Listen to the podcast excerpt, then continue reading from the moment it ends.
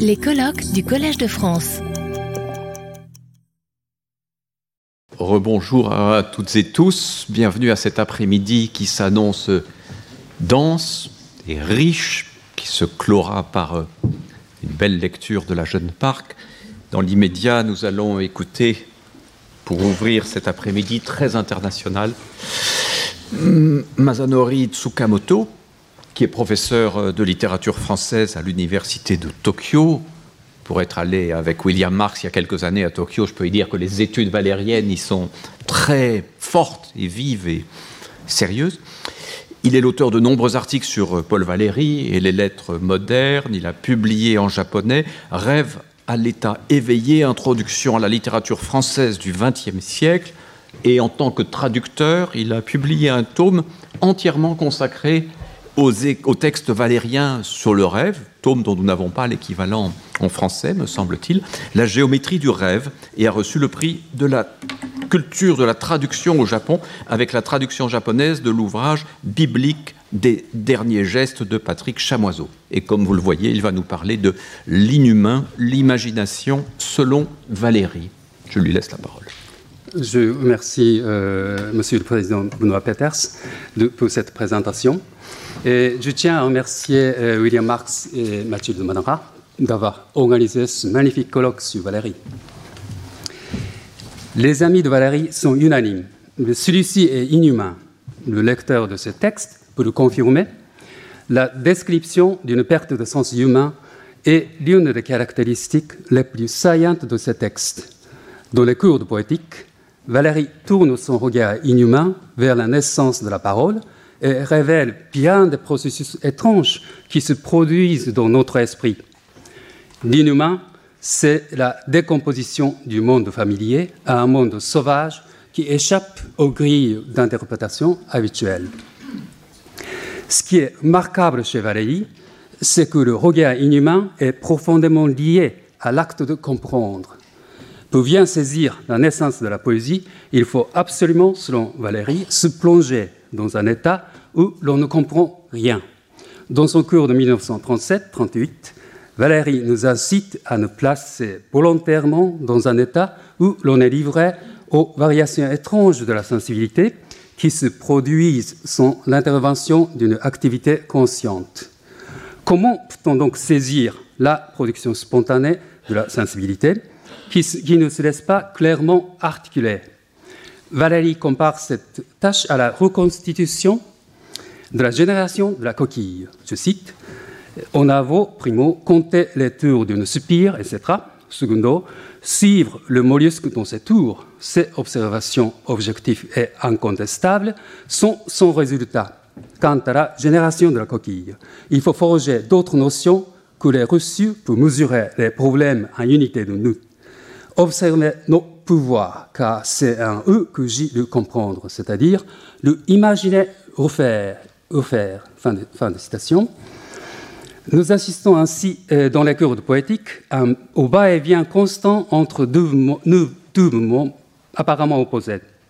Celui de la désintégration des activités mentales en éléments inconnus et celui de leur reconstitution par les pouvoirs de l'esprit. Valérie nous demande souvent de voir l'expérience nue de notre propre sensibilité qui n'a pas encore été énoncée. Il est persuadé que la force génératrice des œuvres de l'esprit euh, s'enracine profondément dans les fluctuations de la sensibilité. Il propose ensuite de refaire, plutôt imaginer refaire ces processus avec nos pouvoirs. Le mot imaginer est ici est doué ici d'une signification bien singulière. Il s'agit de construire un modèle de l'état naissant intraduisible par le système de nos actes avec des opérations bien définies à notre portée. Je propose ici de suivre la dynamique de la pensée valérienne en deux temps. J'essayerai d'abord de décrire comment se produit dans les de poétique la désagrégation des activités mentales en éléments insaisissables par l'intellect. Ensuite, je suivrai la reconstruction de la genèse d'un monde à travers la sensibilité, qui n'est autre chose que la naissance, la genèse de la poésie euh, que, Valérie tente d'accomplir euh, par son imagination. J'analyserai surtout les trois propriétés essentielles de l'imagination chez Valérie, telles qu'elles se manifestent dans les cours de poétique. La réflexibilité de conscience, la simulation et la modélisation, à propos de laquelle j'aborderai euh, notamment celle de système émission-réception. À travers cet examen, je voudrais montrer que la, recherche de Valérie est un lutte continuel avec ce qui échappe à la compréhension par l'intellect. Dans les cours de poétique, Valérie insiste à plusieurs reprises sur l'importance de ne pas comprendre. L'observateur qui tente de saisir la naissance euh, de la parole doit être doué, selon le poète, de privilèges de ne rien comprendre. Il va fabriquer d'abord de l'inintelligible et il le faut. Il faut qu'il ne comprenne rien, qu'il se borne à voir et à constater. À ce prix seulement, à cette condition seulement, il commencera à trouver tout ce qu'il faut pour reconstituer, pour arriver, pardon, pour reconstituer, pour arriver à comprendre. Et c'est là justement ce que nous cherchons. Il recommande encore, je crois que William a déjà cité ce, passage, et, euh, regardez les choses comme vous regarderiez un texte de langue inconnue. Songez à décrire cette salle qui ne, serait plus une salle. Songez à décrire tout ceci en termes de votre sensibilité exclusivement. Couleur, ombre, lumière, tracement. En but de ses études de la poétique, Valérie demande au public de se placer dans un état où on ne reconnaît pas les choses qu'on regarde. Il s'agit ici de pratiquer le regard inhumain, comme il le remarque dans une note des cahiers. Je cite c'était l'éloignement de l'homme qui me ravissait. Je ne sais pas pourquoi, ou ne le savait, on lut un, auteur d'être humain quand tout ce qui agrandit l'homme est inhumain ou surhumain, et que d'ailleurs on ne peut approfondir quoi que ce soit sans perdre bientôt ce commerce impur, cette vue mêlée des choses qu'on appelle humanité. Quoi de moins humain, par exemple, que le système de sensation d'un sens celui des couleurs ou des sons? Pourquoi Valéry recommande-t-il l'éloignement de l'homme? Parce que ce regard inhumain nous fait voir un rapport sensible, senti, éprouvé de l'esprit avec le monde, avant que ce rapport soit représenté et pensé avec le langage articulé. Valéry considère cet état de sensation pure, qui peut être blessant selon son expression, comme une source essentielle pour la connaissance de l'esprit. Le monde extérieur euh, que nous fait découvrir la sensibilité est inhumain dans la mesure où l'on ne peut y reconnaître un univers de conventions, d'interprétation ou de valeurs humaines. Valérie marque euh, que la description réduite à l'observation pure sera traitée de ténébreuse. On devient obscur en, observant le monde de manière purement sensorielle et en essayant de l'exprimer rigoureusement parce que l'on n'est plus dans un monde qui est fait de l'ordre humain, l'ordre humain des choses. Il n'y a pas de mot exact pour exprimer le monde perçu par la sensibilité. Insistons sur ce point. Euh, c'est euh, en fonction de ce monde euh, qui, ne qui ne se laisse pas énoncer que le poète procède à la création, d'après Valérie. Artistes et savants n'ignorent pas que la sensibilité à l'état pur ou naissant est une mime de travail, de relations implicites, de combinaisons vierges, comme si, dans cet état, certains groupements étaient encore libres d'obéir à des attractions mutuelles, à des affinités qui cessent fort peu après de pouvoir se manifester. Le poète utilise, selon Valérie, la dynamique de décomposition et de recomposition qui se fait dans le monde sensible pour trouver la parole la mieux ajustée au monde senti et éprouvé. Confronté à un monde qui ne possède pas de valeur humaine, le poète arrive à un état où les mots peuvent se combiner de manière différente. Varélie nous propose ainsi de nous placer dans un état où se font, d'une part, la dissociation de l'ordre établi de la parole ordinaire, et d'autre part, la reconstitution d'une parole plus proche des variations de la sensibilité. Le regard inhumain est pour Valérie le moyen de désagréger le cours ordinaire des choses. En s'approchant plus étroitement du monde de la sensibilité pure, on peut accéder au pouvoir de recomposer différemment le monde perçu. Marquons ici euh, que Valérie ne cherche nullement la cause qui entraîne finalement la création du poète. Il tente seulement de voir l'expérience nue qui consiste en un rapport senti et éprouvé de l'esprit avec le monde avant que ce rapport ne soit articulé, représenté et pensé. La démarche de Valérie fait penser à celle de Baudelaire lorsque celui-ci affirme à propos de l'imagination cette reine de faculté. Elle est l'analyse, elle est la synthèse, elle décompose toute la création et avec les matériaux amassés et disposés suivant les règles dont on ne peut trouver l'origine que dans le plus profond de l'âme. Elle crée un monde nouveau. Elle produit la sensation du neuf. C'est de Baudelaire le regard inhumain est, de ce point de vue, un moyen de se plonger plus profondément dans la réalité. Il permet de la ressaisir différemment en se détachant de la perception ordinaire. Valérie tente d'assister à la génération même d'un monde nouvellement recomposé. Il faut tout de même bien noter que Valérie remplace l'expression du plus profond de l'âme par les pouvoirs de l'esprit. En examinant la sensibilité à l'état naissant et la genèse d'une parole qui y correspondent, Valérie décompose les activités mentales euh, jusqu'à l'insaisissable et les reconstruit avec les pouvoirs de l'esprit afin de nous faire mieux entrevoir l'obscure génération de la parole. Mais analyser l'expérience sensible en but de la poétique est une tâche extrêmement difficile car il s'agit du domaine subjectif par excellence. Cet examen ne permet pas d'établir de point de vue solide en but d'une analyse approfondie. Valérie euh, observe. L'art peut être considéré comme une exploitation de cette sensibilité telle que l'artiste la connaît par soi-même et telle qu'il l'imagine plus ou moins semblable à la sienne chez les autres. Et ce n'est pas la sensibilité au sens physiologiste. On peut dire que la sensibilité est tout, moins ce que nous avons pu lui soustraire, l'objectivité, l'impassibilité des choses, des choses, la divisibilité, l'égalité. La sensibilité est le domaine d'une subjectivité qui n'a pas d'échelle commune valable pour tous les individus. Valérie marque non seulement que les mots manquent euh, pour décrire ce qui se passe dans la sensibilité, mais aussi que l'observateur lui-même ne peut exister qu'en état instable dans l'expérience sensible. Chaque moi est dans l'instant en relation réciproque avec le non-moi de l'instant, ce non-moi étant ou une sensation, ou une lueur d'idée, ou une simple souvenir. Tout ceci ne dure pas, tout ceci est de l'état naissant. Valérie va jusqu'à affirmer le moi de la sensibilité est sans mémoire ni opération, il est purement fonctionnel et expédient. La sensibilité est un des domaines de la subjectivité, mais le moi en question se transforme d'un instant à l'autre. Là n'existe, selon Valérie, qu'un moi sans consistance, en deçà du seuil de la personnalité.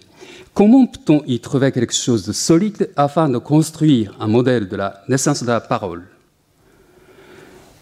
Comment donc restituer cet état naissant avec les pouvoirs de l'esprit? Euh, C'est là que l'imagination de Valérie fonctionne pleinement. Il s'agit d'imaginer refaire en toute lucidité ce que l'intellect ne peut, ne peut faire que détruire. Rappelons que pour Valérie, la sensibilité est incompatible avec l'objectivité, l'impassibilité des choses, la divisibilité, l'égalité. Autrement dit, la connaissance scientifique expire nécessairement sur le seuil de la sensibilité. Valérie reconnaît euh, qu'il n'y a que nous comme témoins et que ce nous se forme justement au gré des fluctuations de la sensibilité. Pour la recherche de la poétique, nous ne possédons comme moyen que l'introspection et, et les expériences personnelles. Comment trouver une connaissance solide qui ne soit pas disqualifiée par cette compréhension subjective, changeante et instable? Valérie, cependant, se montre confiant dans les cours quant à la possibilité d'établir une forme de connaissance. D'où vient cette euh, certitude? La première caractéristique de l'imagination valérienne intervient ici, la réflexion sur soi-même que Valérie élabore dès le début de sa recherche. Pour lui a révélé l'idée de self-consciousness dans le sens d'une euh, conscience des opérations de la pensée. Mais pour faire de cette self-consciousness, une véritable méthode, il faut surmonter la difficulté suivante. C'est que nous ne pouvons pas mesurer les activités mentales de l'extérieur par une échelle stable et solide, comme le font les scientifiques lorsqu'ils étudient les phénomènes physiques. Comment échapper au piège de la subjectivité en étudiant un domaine qui ne peut être que subjectif? Comment peut-on prendre une distance sûre par rapport à ses propres pensées et en observer le déroulement sans être impliqué dans leur fluctuation Valérie a élaboré, pour surmonter cette difficulté, la notion de fonctionnel. Dès le début de sa recherche, il observe l'instabilité inhérente à toute pensée qu'il appelle self-variance. La pensée ne peut pas être fixée sur un point, elle se transforme constamment. Mais que veut dire cette observation dans le contexte de l'analyse de l'esprit? Et le que euh, Valérie a détaché en se concentrant sur le déroulement de sa propre pensée, le côté fonctionnel de la pensée de son côté significatif.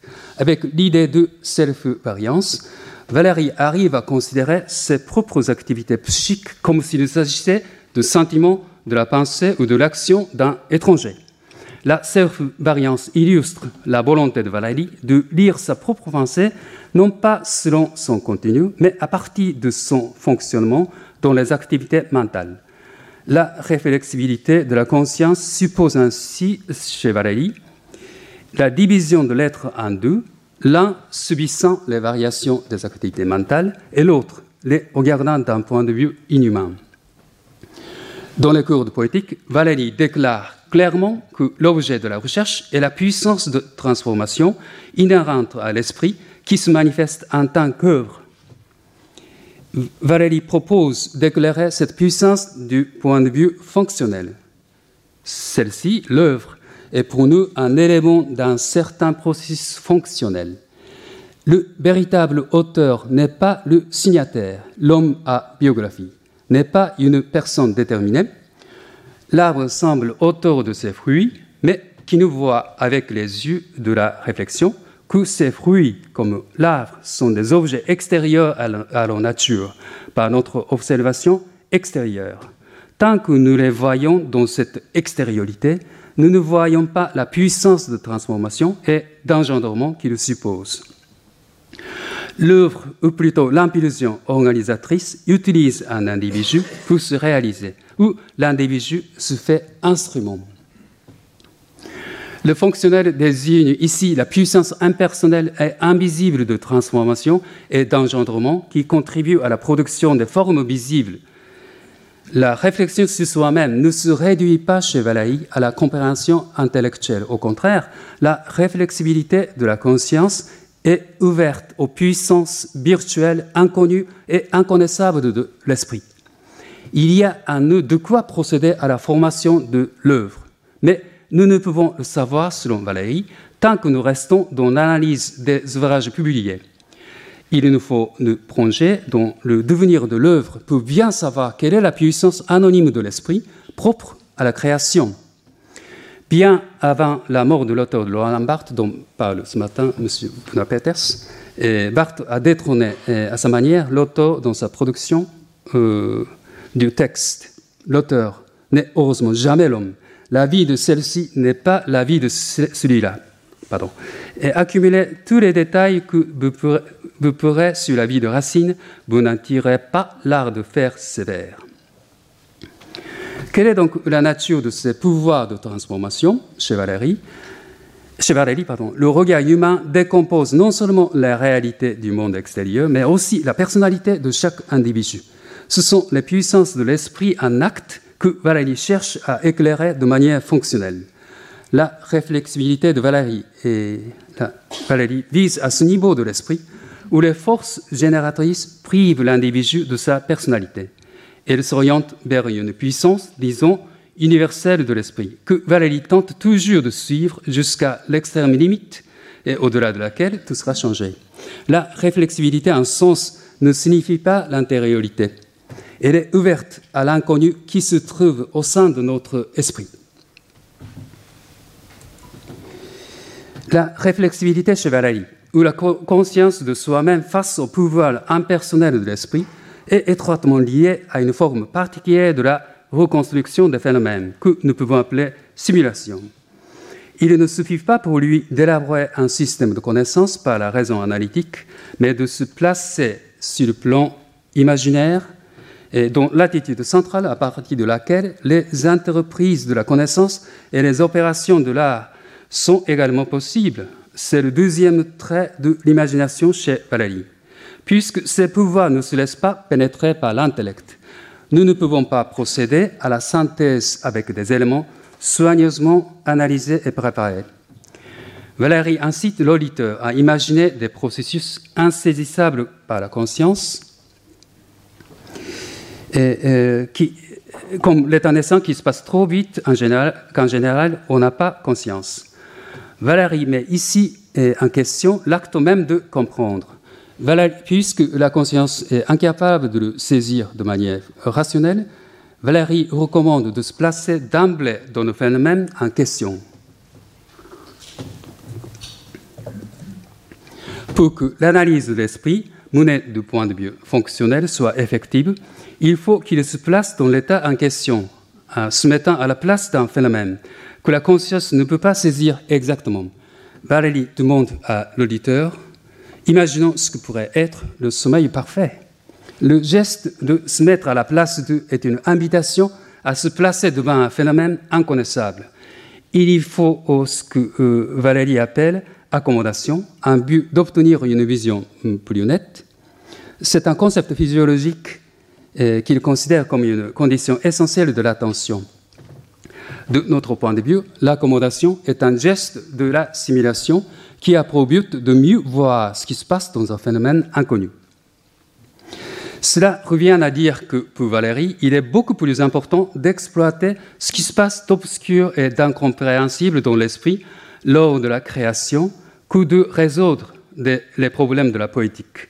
Sa démarche vise à s'installer dans un lieu où des expériences ne sont pas encore récupérées par un schème quelconque, où la sensibilité et l'intelligence se mêlent inextricablement, ce qui ne permet pas de dégager facilement les pouvoirs de l'esprit. C'est comme si pour bien définir les opérations de l'esprit, Valéry était obligé de se placer constamment dans un lieu où l'intellect ne maîtrise pas, ne peut faire que chercher des possibilités incluses en lui, mais pas encore prises en conscience.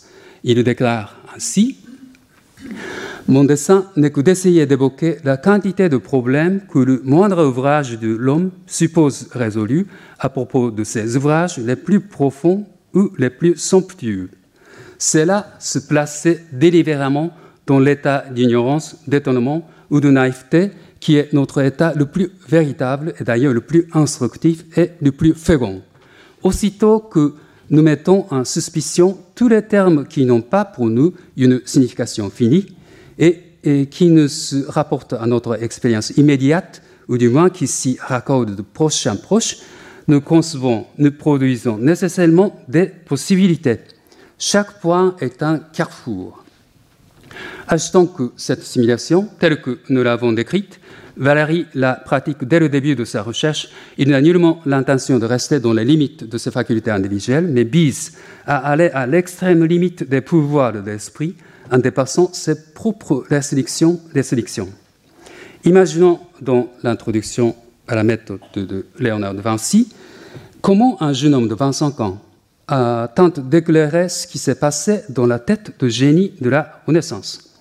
Valérie est obligée d'imaginer un être théorique, un modèle psychologique plus ou moins grossier, mais qui représente en quelque sorte notre propre capacité de reconstruire l'œuvre que nous nous sommes proposés de nous expliquer. S'il arrive à établir ce modèle psychologique, la différence entre l'esprit du peintre de la Renaissance et celui du jeune homme de la fin du XIXe siècle se réduira à une différence de degré. Les pouvoirs de l'esprit rendent ainsi toutes les personnes égales. Il n'y aurait que des différences de degré. Valérie résume ce processus par le mot imaginer. Je me propose d'imaginer un homme, dit L'imagination chez Valérie implique ainsi l'aspect heuristique, l'aspect pratique et l'aspect presque corporel de la pensée. Pour bien comprendre ce qui se passe dans le domaine inexploité de l'esprit, il faut inventer des modèles de connaissances qui contribueront à reconstruire les phénomènes obscurs. Et Valérie pratique le geste de se placer dans ce modèle pour voir s'il fonctionne bien. Dans les cours de poétique, il demande ainsi au public d'imaginer ce qui est inimaginable, des phénomènes qui passent hors du domaine de la lucidité ou des phénomènes qui passent trop vite pour que euh, l'intellect puisse les saisir. La simulation ne se fait pas de manière gratuite. Les efforts de modélisation de la vie mentale y jouent un rôle capital. C'est la troisième propriété de l'imagination chez. La modélisation est nécessaire parce que, pour Valérie, les pouvoirs de l'esprit dépassent largement la subjectivité. Ils se, situent hors du domaine de l'introspection. La modélisation introduit dans les activités mentales la présence d'un autre ou d'une puissance inconnue jusqu'au moment de l'actualisation. L'esprit fonctionne, selon Valérie, avec cet autre domaine qu'il nomme implexe. Dans ce dernier volet de ma communication, je propose d'imaginer parmi les nombreux modèles de la vie mentale que Valérie propose dans les cours de poétique le système émission et réception. Le système émission et réception est développé dans les cours, euh, dans les cours au moins à deux niveaux, celui de la sensibilité et celui du dialogue intérieur. Je limiterai ma discussion au domaine de la sensibilité. J'essayerai d'esquisser brièvement le fonctionnement de la sensibilité tel que Valérie le, le décrit avec le système émission et réception. Constatons d'abord que Valérie a élaboré ce système bien avant les cours dans ses réflexions sur le fonctionnement du cerveau. C'est une des variations du système demande-réponse avec laquelle Valérie examine les activités mentales, notamment le fonctionnement du cerveau. Valérie observe Penser consiste d'abord à émettre des solutions à une solution donnée, solution qui consiste en image devant finalement permettre d'annuler d'un coup la situation pour passer à un autre. L'œuvre fondamentale de l'esprit consiste avant tout à émettre ce qu'il faut pour compenser un déséquilibre provoqué par un trouble de la sensibilité. La tâche du cerveau consiste non à connaître, mais à émettre pour se délivrer à chaque instant de ce qui gêne sa vie locale. Dans le cours de poétique, Valérie applique ce modèle à la sensibilité et tente de lui donner un caractère à la fois actif et passif. Le caractère récepto-émetteur me semble essentiel à la sensibilité, en sens où, je l'apprends, elle n'est pas uniquement passive, mais productrice. Elle s'oppose au bit, la sensibilité a horreur du vide. Valérie euh, renouvelle ainsi le modèle de système émission-réception pour bien observer le comportement étrange de la sensibilité. Dans ses réflexions, Valérie considère la sensibilité comme une puissance qui s'actualise notamment lorsque les excitations se raréfient elle, la sensibilité, réagit spontanément contre la raréfaction des excitations. Toutes les fois qu'une durée sans occupation ni préoccupation s'impose à l'homme, il se fait en lui un changement d'état marqué par une sorte d'émission qui tente à rétablir l'équilibre des échanges entre la puissance et l'acte de la sensibilité. La tracement d'un décor sur une surface trop nue, la naissance d'un champ dans un silence trop ressenti, ce ne sont que des réponses, des compléments qui compensent l'absence d'excitation, comme si cette absence que nous exprimons par une simple négation agissait positivement sur nous. Cette tendance de la création par le vide montre bien le caractère productif de la sensibilité. Et sensibilité fait généralement penser à la réception. J'espère montrer que la production est un elle indivisiblement liée à la réception. Sentir, c'est produire. Il va jusqu'à déclarer que le monde tel que nous le connaissons n'est autre que la production de notre sensibilité, laquelle ne cesse d'émettre en fonction des variations d'une énergie extérieure inconnue et inconnaissable pour nous. La sensation qui nous paraît bien n'est pas du tout une réception de l'extérieur. C'est certain. Elle est une production de nous. Et il n'appartient à l'extérieur que la variation de cette production. Ce que nous connaissons en somme, sous forme de sensation, n'est pas autre chose qu'une variation d'une énergie extérieure qui nous est parfaitement inconnue et interdite. Cette observation aura une conséquence importante sur le plan philosophique. Ce qui nous intéresse, c'est le fait que la sensibilité est un système d'émissions qui seront immédiatement reçues comme des sensations qui viennent de l'extérieur. La correspondance des sensations avec le monde extérieur est invérifiable. Mais cette formation produite par la sensibilité possède une force qui nous fait croire à un monde extérieur. Valéry reconnaît dans cette force formatrice, incontrôlable par l'esprit, différents modes de fonctionnement de la poésie. Dans les cours, Valéry examine plusieurs modes de l'émission. Par exemple, la production d'une couleur complémentaire dans la rétine. La perception d'une couleur donnée crée automatiquement un peu plus tard la sensation de la couleur complémentaire et cette dernière crée à son tour sa propre complémentaire selon un phénomène de type oscillatoire avec des effets de contraste, de symétrie et d'harmonique. La sensibilité ne cesse de produire sans que l'intellect y intervienne. Barelli ne tient pas ses productions de la sensibilité pour quelque chose de poétique mais les effets qu'elles produisent, c'est-à-dire les effets de complémentaire, de contraste, de symétrie, d'harmonique ou de résonance, il les considère comme les propriétés indispensables à la poésie. Notons que les émissions de couleurs euh, complémentaires ne sont que des interprétations subjectives. À partir d'une forte euh, impression de la rétine, cet organe répond à la couleur qu'il a impressionnée par l'émission subjective d'une autre couleur, dite complémentaire de la première. Cela revient à dire qu'à l'intérieur de la subjectivité se font des activités que le sujet ne maîtrise pas.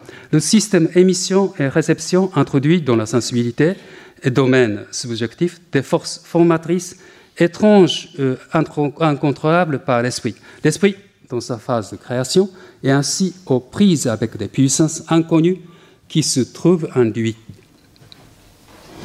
Notre conclusion ce que nous venons de voir n'est qu'une petite partie de courte poétique, mais cela nous fait comprendre que Valérie tâche de suivre le processus de la création poétique dont le va-et-vient incessant entre le regard tourné vers une expérience qui n'a pas encore été énoncée et les efforts de sa reconstruction par une imagination singulière. Dans ce va-et-vient, se trace une image de l'esprit en lutte incessante avec les pouvoirs qui sont les siens, mais qui restent inconnus et attendent une analyse toujours plus fine et précise. Merci de votre attention. Retrouvez tous les contenus du Collège de France sur www.colège-2-france.fr.